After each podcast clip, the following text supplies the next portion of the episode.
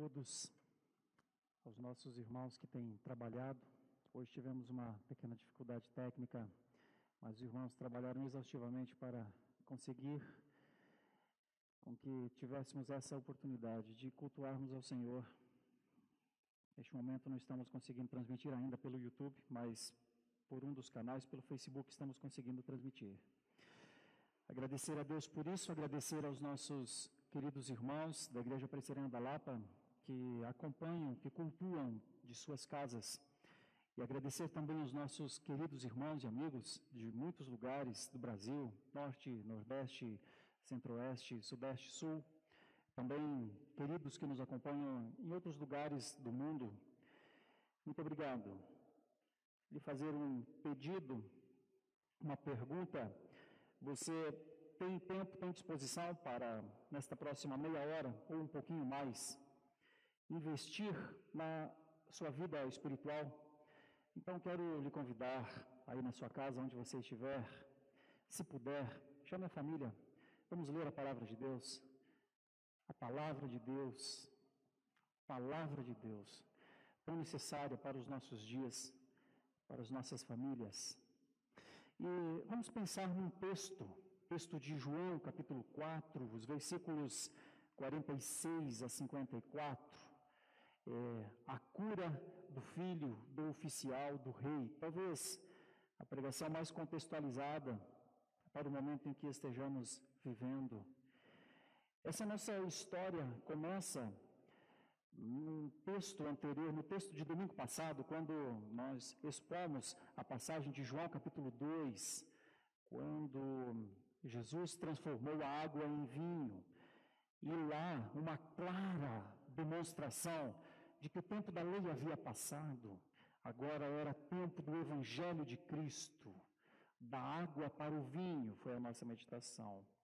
Hoje, trabalhando com o segundo sinal, aquele foi o primeiro dos sinais de Jesus em João, hoje o segundo sinal, eu dei um tema, dei este tema, da enfermidade para a saúde. Eu poderia dizer de um quase morto para a vida, da doença, do estado de doença para um estado saudável. Então, já dá para perceber que o nosso assunto é saúde hoje.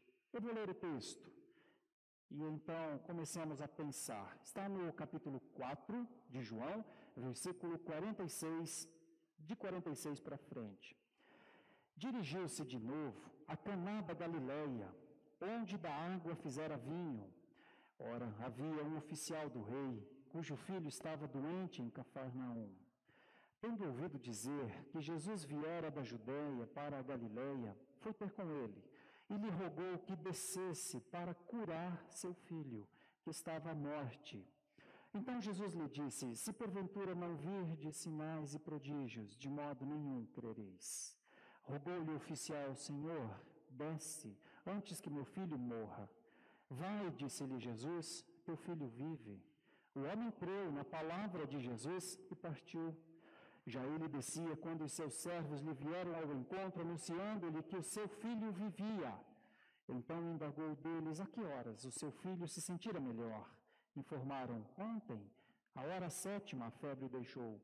Com isso, reconheceu o pai ser aquela precisamente a hora em que Jesus lhe dissera: Teu filho vive, e creu ele e toda a sua casa. Foi este o segundo sinal que fez Jesus depois de vir da Judéia para a Galileia. Meus queridos irmãos, nesta breve introdução a esse texto, que eu chamei da enfermidade para a vida, e eu vou abordar três ênfases: evidências de fé, provas de fé e benefícios da fé. Nessa introdução, eu quero fazer uma breve homenagem, uma consideração a alguns profissionais de saúde que o Senhor Deus me deu o privilégio de conhecer, de estar conhecendo. E em meio a este momento tão crítico, eu gostaria de, na pessoa deles, honrar a todos os profissionais de saúde. Eu preciso lembrar Dr. Mateus Solino, presbítero jovem, veio da mocidade, foi eleito pela igreja, talvez esteja trabalhando agora, neste momento. Se não, certamente está descansando de um dos duros plantões em uma das instituições maiores aqui de São Paulo, o Hospital Servidor Público Estadual, também no Cruz Azul. É, não posso deixar de falar meu irmão querido também, Dr. Rafael Menezes, psiquiatra, de plantão até agora, às sete horas da manhã. Mas ontem conversei com ele rapidamente e precisávamos de uma ajuda dele. E ele disse para mim, reverendo, meu plantão vai até as sete horas da manhã, mas a partir das sete horas da manhã eu posso ir onde for necessário. Ele está atendendo a um familiar de um dos nossos membros aqui da Igreja Presbiteriana da Lapa.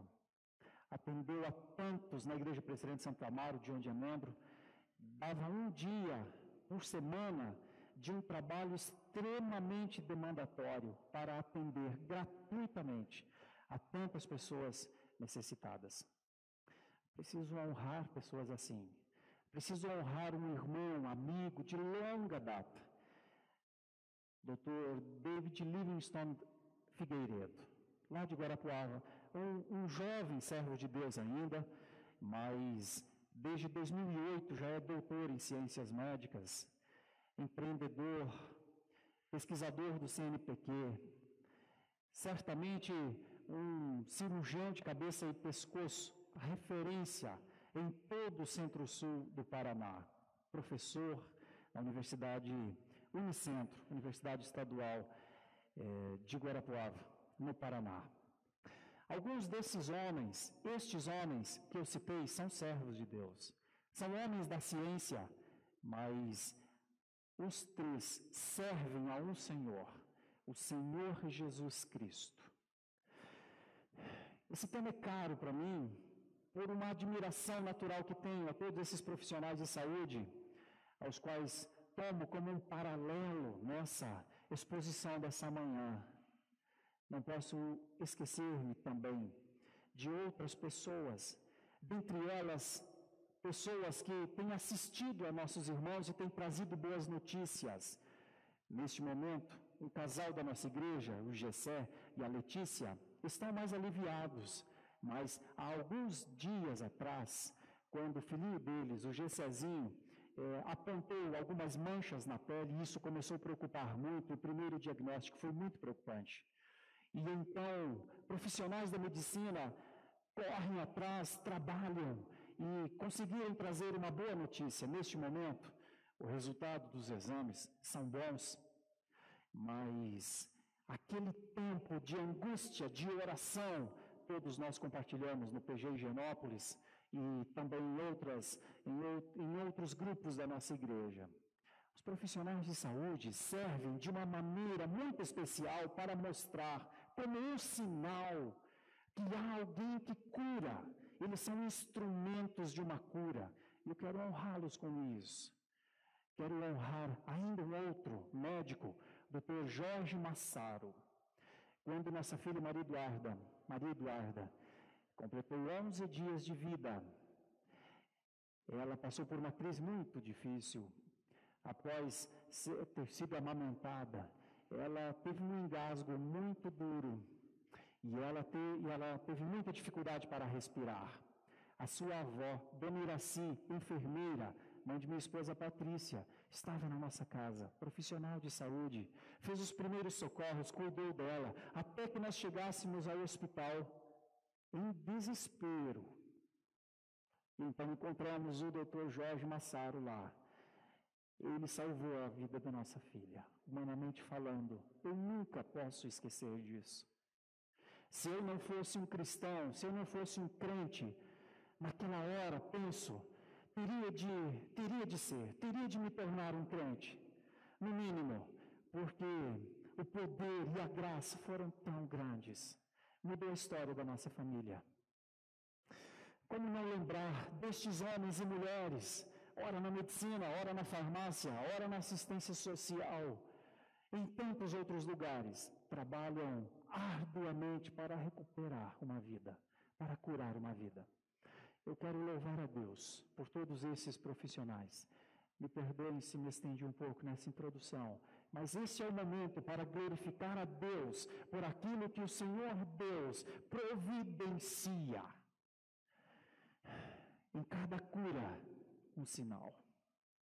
Em cada restauração, como o reverendo Jorge acaba de voltar do hospital depois de tantos dias internados, a cada cuidado, a cada exame, raio-x, exame de sangue, um sinal. Um sinal de cura.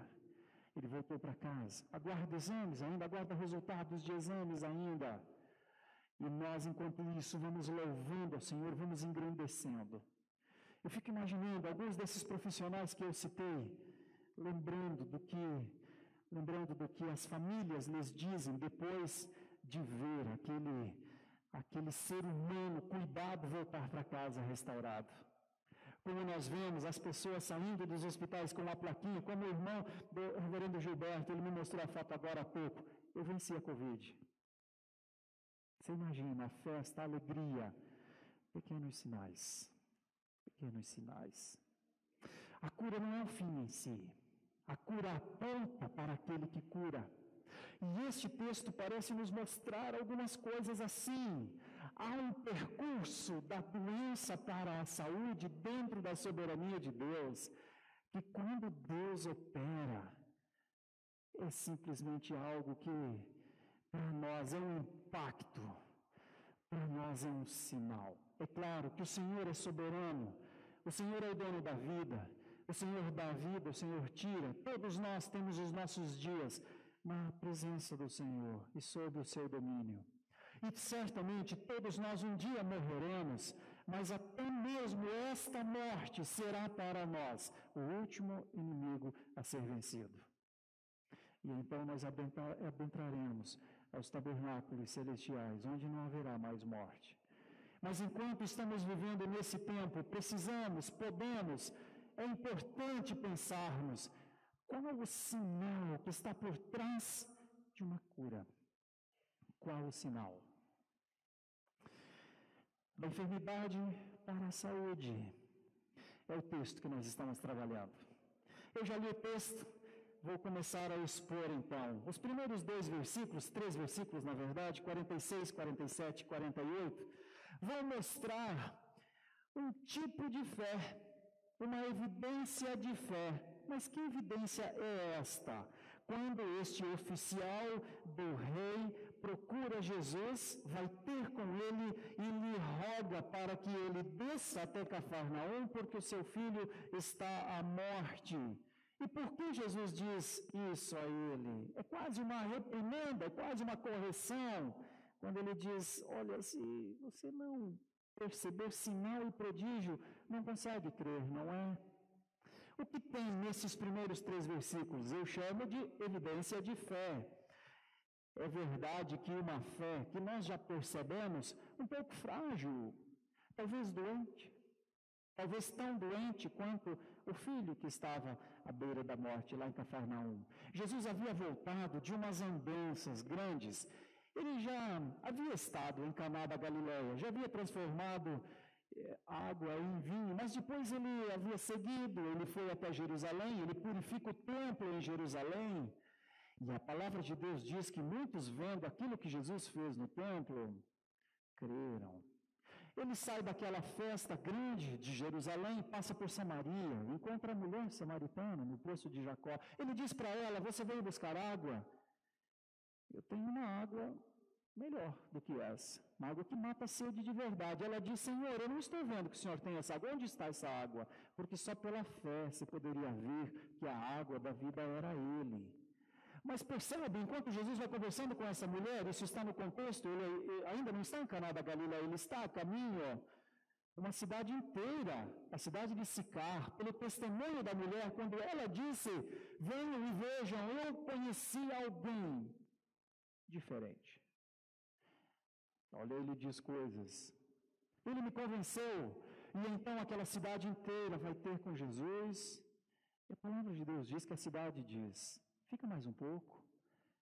Ele fica mais alguns dias em Sicar, cidade de samaritanos, milhares convertidos. Convertidos em Jerusalém, convertidos em Samaria. Agora, ele desce, porque mesmo em meio a todos esses grandes eventos, oposições, perseguições, ele desce a Caná da Galiléia. Quando ele chega de volta àquele lugar, é surpreendido por um homem, este da passagem, que vem em busca da cura do seu filho. Nada ilegal, ao contrário, importar-se, o ato de importar-se com a vida do seu filho, mas isso não quer dizer que ele tivesse alguma fé em Jesus, pelo menos a fé salvífica. Isso parece ainda não apontar, embora ele rogasse com insistência. O termo rogar aqui, no tempo verbal original, é, é, diz que foi com insistência. Ele rogava, ele rogava, ele rogava. Provavelmente não foi só uma vez, era de maneira repetida e continuada que ele dizia: Ajuda o meu filho, ajuda o meu filho. E então Jesus diz: Você não crê se não ver, se não perceber um sinal, não é?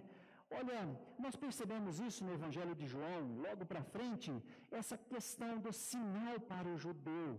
O judeu parece que ele necessitava ver sinal. No versículo 28, é, eles perguntam a Jesus, no 6,28, dirigiram-se, pois, a ele, perguntando: Que faremos para realizar as obras de Deus? Respondeu-lhe Jesus: A obra de Deus é esta, que creiais naquele é, que por ele foi enviado. Então eles disseram: Que sinal fazes para que o vejamos e creiamos em ti? Quais são os teus feitos? Agora veja o versículo 30. Eles perguntam: Que sinal fazes para que creiamos? Então, parece que Jesus está dizendo: Como vocês precisam de sinais para crer, não é verdade? Será que o sinal os levará à fé? Não era isso que Jesus queria. Por isso, Jesus diz a este oficial: que pena que você não crê se não ver o sinal, não é? Jesus usou alguns sinais. Nós percebemos isso em outros momentos, como por exemplo na carta aos Romanos, no capítulo 15, no versículo 18, uma maneira de Jesus compreender a sua geração. Ele diz: Porque não ousarei discorrer sobre coisa alguma, é Paulo falando, senão sobre aquelas que Cristo fez por meu intermédio, para conduzir os gentios à obediência, por palavra e por obras, por força de sinais e por prodígios. Parece-nos que a fé fragilizada, uma fé que duvida, precisa ver um sinal. Não era certamente o ideal, mas era essa a situação. Era essa a fé evidenciada por este pai do menino à beira da morte. Jesus observa essa fé superficial e então lhe corrige, de certa maneira, dizendo isso se não virdes, não crerás? Lembramos-nos de uma outra passagem, a de Tomé, que quando os discípulos disseram, nós vimos o Senhor, o Senhor veio até onde nós estávamos, o Senhor eh, nos visitou, nós vimos o Senhor. Ele disse, se eu não ver, eu não creio. Era uma fé enferma, como a saúde deste filho evidências da nossa fé. Lá no final, nós nos perguntaremos: nossa fé é saudável? A primeira impressão dessa passagem é de uma fé bem frágil. Porque o Senhor Jesus observa uma necessidade e a fé não deveria necessitar de sinais. Essa é a primeira observação que já nos deixa uma preocupação para a aplicação dessa mensagem. Nossa fé precisa de sinais? A segunda ideia do texto está dos versículos 49 a 50. E eu vou falar de provas da fé, porque Jesus prova esta fé. A fé do pai do menino doente foi provada sim. Vamos ver como foi isso? Se houve uma evidência de fé um tanto quanto frágil, será que esse homem passaria numa prova de fé? Os versículos 49 para frente, 49 e 50, né? Nós temos o Senhor é, ouvindo uma repetição do pedido, um novo rogar, Senhor, desce, e a resposta de Jesus, vai, o teu filho vive. Essa talvez seja a maior prova. Eu não preciso estar presente. O filho vive. Que prova é essa? Eu vim chamar o médico, o milagreiro, talvez.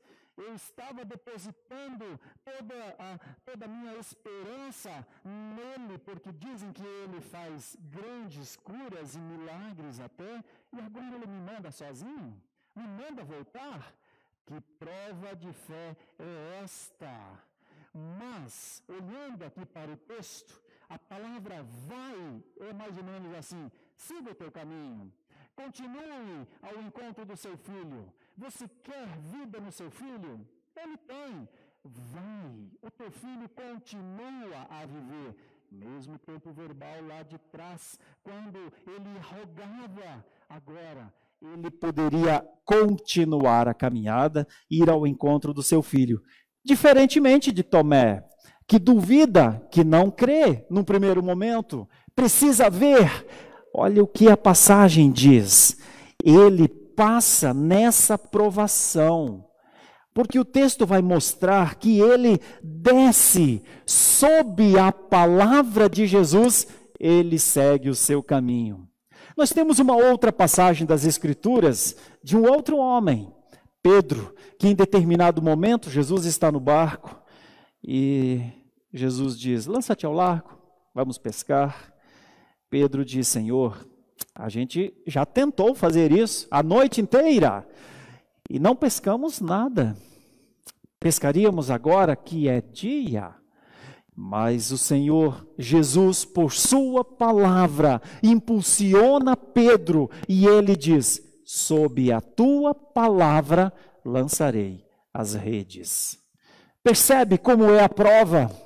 A prova, muitas vezes, é o poder da palavra que fortalece a própria fé. Vai, o teu filho vive. Vai, os peixes serão pescados. A prova da fé, neste caso, era como o médico curaria sem nem mesmo estar presente. Porque o limite de compreensão do filho do oficial do rei era essa: se tu fazes milagres, vem fazer um milagre no meu filho. E a resposta de Jesus é: eu não preciso ir. Teu filho vive pelo poder da palavra. O poder da palavra era a prova de fé. Ir porque ele disse vai. Crer que o filho viveria porque ele disse teu filho vive. Crer sem ver. Quando nós estamos em situações muito difíceis, quando nós não temos mais o que fazer, quando o paciente fica é, somente aos cuidados do médico, aqueles que amam essas pessoas ficam em casa, crendo sem ver. Eu citei os médicos aqui no começo, doutor Mateus, doutor Rafael, doutor David, doutor Jorge, dona Iraci, enfermeira, e tantos outros que estão é, se formando ou estão próximos de, de, de exercerem a medicina aqui na nossa igreja da Lapa. Em algum momento, os familiares não estão mais com vocês, lá no leito. Em algum momento, essas pessoas estão esperando uma ação, um socorro, que elas não podem fazer mais nada por eles. Percebe a importância da medicina, da boa medicina nessa hora? Porque eles estão confiando em Deus e Deus lhes confiou aquele paciente para cuidar. Por isso, todo o trabalho de medicina, por isso todos os profissionais de saúde servem a um sinal e pessoas estão tendo a sua fé provada nisso. E acreditem, o que Deus quer é que estas pessoas creiam, além da expectativa da cura daquele paciente, creiam nele, creiam na mensagem e vivam sob a sua palavra. Eu estou usando os profissionais, os profissionais de saúde como paralelo aqui, não como contraposição como sinais aqui, para que tanto os profissionais de saúde quanto aqueles que dependem da saúde compreendam que toda cura, toda restauração pode ser um sinal. Um sinal daquele que medica a alma com a sua palavra, um sinal daquele que corrige um rumo histórico distorcido de pecado para uma vida no Senhor. Então, eu não posso deixar de dizer: todos os profissionais de saúde, de certa forma, são mensageiros de um sinal, de um sinal maior. Alguns que não têm a fé, profissionais de saúde que não têm a fé, fazem o seu trabalho unicamente pelo recurso, unicamente pela renda no final do mês. E eu nem os recrimino, é uma profissão. E é uma profissão muito digna, inclusive. É uma profissão de manutenção, é uma profissão de colocar as mãos na massa, é verdade. Mas até mesmo estes, sem saberem, servem a glória de Deus, porque em cada ato, mesmo que eles estejam pensando unicamente no seu salário do final do mês, em cada tratamento, em cada restabelecimento, em cada restauração de uma vida, um sinal foi colocado. Se você foi curado fisicamente, você pode ser curado espiritualmente. Assim é Deus. E assim nós percebemos as ações de Deus, além do que os nossos olhos veem. Da enfermidade para a saúde, às vezes é um, pode ser um longo percurso, não é? mas em tudo está a glória de Deus. Em tudo está a existência do Filho Redentor. Em tudo um sinal para que pessoas creiam. Por isso, muitas pessoas creem nos leitos de hospital. O Senhor usa ferramentas, instrumentos, dentre eles até a doença para isso. Eu vou para a terceira ideia então.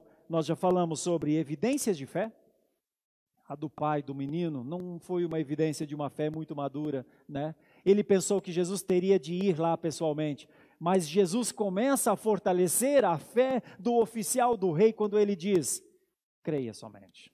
Teu filho vive, porque eu estou dizendo que ele vive. E ele creu, e foi, e seguiu o caminho. É ou não é que ele passou na prova de fé? Resta perguntarmos: nas provas a que o Senhor Deus, a que o Senhor Deus nos submete. Temos passado? Tiago disse em determinado momento, na sua carta, ele disse: é, sejamos felizes, tenhamos por alegria o passarmos pelas provações, porque as provações produzem perseverança. É importante fazer uma diferença entre provação e tentação. Deus não tenta ninguém, o diabo tenta. A tentação do diabo é para a destruição, mas a provação de Deus é para o surgimento das virtudes. Aqui nós temos uma provação e aqui nós temos o poder da palavra fortalecendo a fé. A terceira ideia tem a ver com os benefícios da fé. Do versículo 51 em diante, até o 54, nós vemos que quando ele está chegando a Cafarnaum, isso dá mais ou menos uns 30, 35 quilômetros de, de Caná até Cafarnaum. Quando ele está chegando, vem a boa notícia. A boa notícia é que os seus funcionários vão ao encontro desse oficial, vão ao encontro para dizer, inexplicavelmente, sem médico, não sabemos por que teu filho que estava à morte, teu filho que estava sem esperança, nós estávamos sem esperança, mas o Senhor terá uma grande surpresa. Seu filho continua a viver. Novamente, mesmo tempo verbal, continua, ou seja, nada foi interrompido. E então ele pergunta: quando foi isso? E eles dizem: ontem, ontem, a uma da tarde. Ontem, a uma da tarde. Ei, essa era a hora que o Nazareno disse: O teu filho vive. E então acontece uma das coisas mais maravilhosas. Primeiro benefício é a cura em si. Notícia boa, celebração. Como celebramos nós quando alguém se é restabelecido? Como alguém passa é, pela Covid e volta para casa? Celebração, flashes, alegria, fotos históricas. Mas tem uma outra cura. A outra cura é a cura espiritual. É por isso que nós estamos usando esse tema como um dos sinais de Jesus, o segundo sinal de Jesus no Evangelho de João. Você percebeu que no finalzinho, quase no final, no versículo 53, está escrito: Com isto reconheceu o pai ser aquela precisamente a hora que Jesus lhe dissera: Teu filho vive, e creu ele toda a sua casa. Que sinal maravilhoso, não? Um sinal para curar, um sinal que curou, um sinal que trouxe um filho à saúde física e um sinal que curou uma casa inteira. Essa expressão, crê você e toda a sua casa, ou creu ele e toda a sua casa, aliás, é a primeira vez aqui que acontece nos evangelhos, crer, um homem crer e toda a sua casa crer. Depois, nós teremos isso em algumas outras passagens também. Nós temos em Atos capítulo 2, é, no sermão de Pedro, logo depois que Pedro pregou o evangelho, e então as pessoas perguntaram: o que faremos agora que cremos, que entendemos? Ele diz: olha, o evangelho não é só para vocês, o evangelho é para vocês e para os seus filhos e para os seus netos, ou seja, a casa.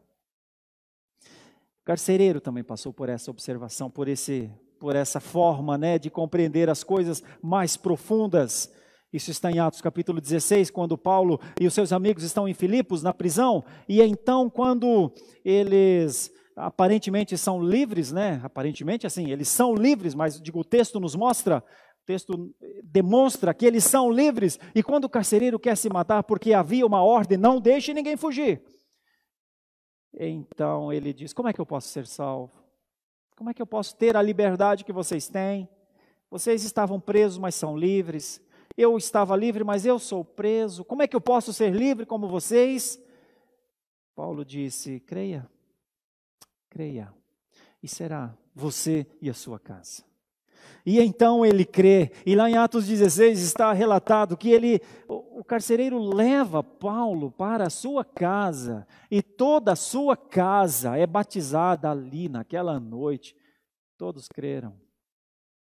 Sinais. Sinal, como sinal de uma cura física, proporciona a cura da alma. Vamos concluir essa ideia então, recapitulando? Primeiro, da enfermidade para a saúde tem um percurso. A fé caminha, faz esse percurso junto.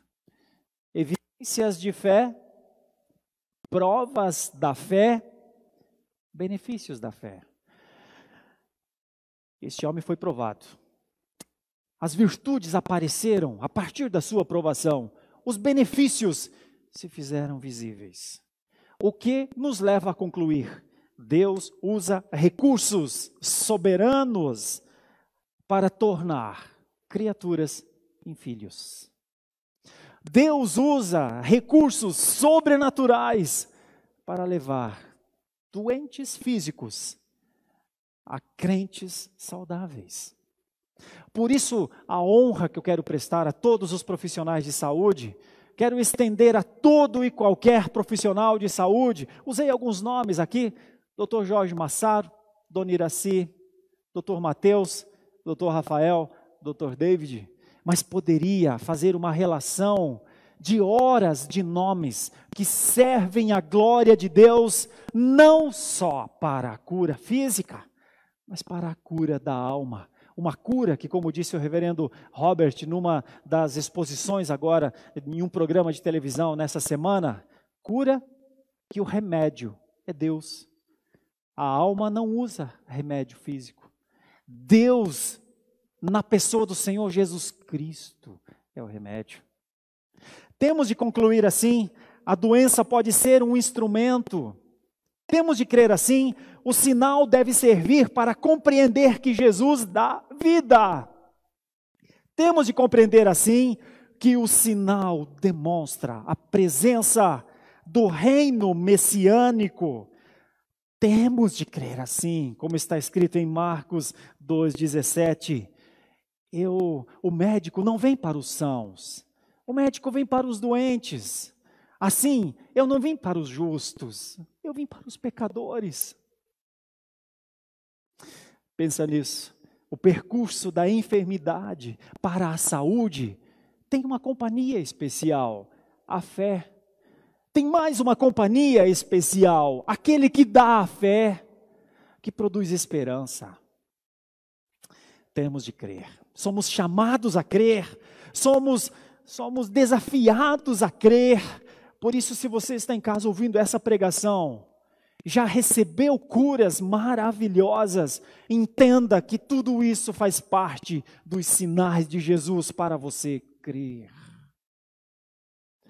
Como poderemos aplicar? Quero fazer três aplicações apenas. Com base no texto, com base nas divisões do texto. O primeiro era evidências da fé, o segundo era provas da fé e o terceiro era benefícios da fé. Primeira pergunta: quais as evidências da nossa fé? Quais as evidências da nossa fé? Nossa fé é doente ou saudável? A nossa fé precisa de sinais para que creiamos mais? Ou a nossa fé anda sob o poder da palavra? Você tem de se fazer essa pergunta. Nós, aqui na igreja, com poucas pessoas hoje, menos de dez, temos de nos fazer essa pergunta. Nossa fé é doente ou é saudável? É enferma ou tem saúde? Precisamos de sinais ou cremos na palavra de Deus? Segunda aplicação.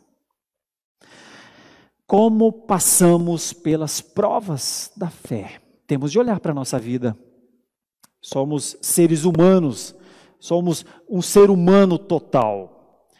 Temos mente, compreendemos psicologicamente, temos os nossos sentimentos e temos o nosso corpo que reage a tudo isso. Somos seres humanos pneumapsicossomáticos, somos um ser humano só. Como passamos pelas provações? As provações servem para que sejamos aprovados temos sido aprovados nas provações ou temos, ou temos sido reprovados nas provações.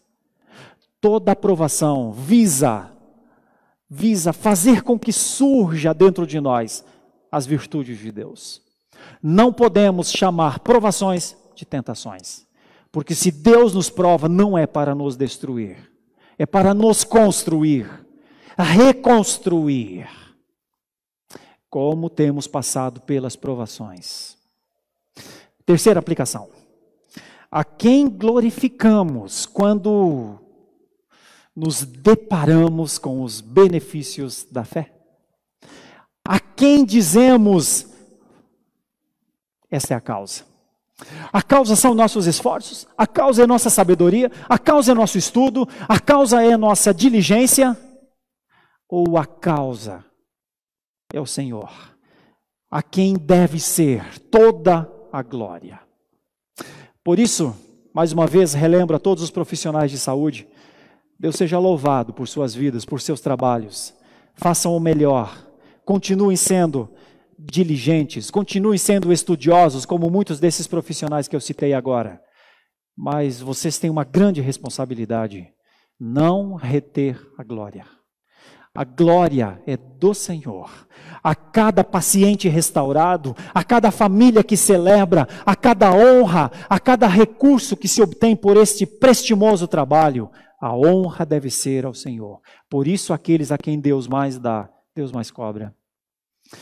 A vocês, muito importante, fidelidade ao Senhor, porque o Senhor lhes deu o privilégio de serem mensageiros, às vezes sem palavras, com os atos das vossas mãos mas Deus lhes deu o privilégio de serem como um sinal, como um farol para uma cura maior, a cura eterna, a cura que faz com que toda e qualquer enfermidade simplesmente se dissipe. Vocês, meus queridos irmãos e amigos, são portadores de sinais por ordem, por cura, por medicação, por trabalho duro. O Senhor pode curar de maneira ordinária e de maneira extraordinária. Aqui quis o Senhor curar de maneira extraordinária. Mas todos os profissionais servem a uma causa maior. E é muito importante quando eles sabem que são estes servos e servas. Que o Senhor assim nos ajude. Primeiro, a que a nossa fé não dependa de sinais. Nós não precisamos de motivos para ter fé. Mas pode ter certeza, por causa da fé, nós veremos grandes coisas, dentre elas os sinais. Mas aí não é para ter fé, aí é porque temos fé. Que Deus lhe abençoe com graça onde você estiver. Nesse tempo, se você foi muito abençoado por um profissional de saúde, não quer demais. Uma ligação, uma mensagem de WhatsApp, de WhatsApp. Obrigado, doutor. Obrigado, doutora. Eles foram instrumentos de Deus para que você fosse restabelecido. Mas eles são portadores de uma mensagem ainda maior. Aquele que cura para sempre. E se há alguém que nos assiste nessa manhã e que foi curado, mas ainda não tem fé, saiba que a sua cura pode ter sido um sinal para que você tenha essa fé. Feche os seus olhos onde você estiver. Entregue a sua vida ao Senhor Jesus Cristo. Seja curado definitivamente, assim como você já foi fisicamente. Oremos a Deus. Ó oh Deus, tu és tão grande. Eu não poderia, Senhor, deixar de dar essa glória a ti aqui. Muito obrigado, Senhor, por estes homens e mulheres que incansavelmente trabalham neste momento. Alguns estão angustiados, cansados. Revigora suas forças. Obrigado por aqueles que o Senhor está dando inteligência para fazerem vacinas, para ajudar essa população. Obrigado por aqueles que estão cuidando de outras enfermidades tão graves, como alguns desses profissionais que eu citei aqui, que têm pacientes em estado grave. Ajude o Senhor a levar este sinal. Ajude-os também a levar a mensagem da cura total, que está além da cura física. Ajude o Senhor. Ajude esses portadores de boas notícias levarem também a notícia da salvação, a cura final. Ajude, Senhor. Muito obrigado por ele, Senhor. Mas toda a honra e toda a glória a ti. Eu sei que eles dão toda a honra e toda a glória a ti. Muito obrigado, Senhor, pela fé que nos faz ver estas coisas e que nos faz ter esperança. Oramos assim, com perdão dos nossos pecados, em nome de Jesus. Amém.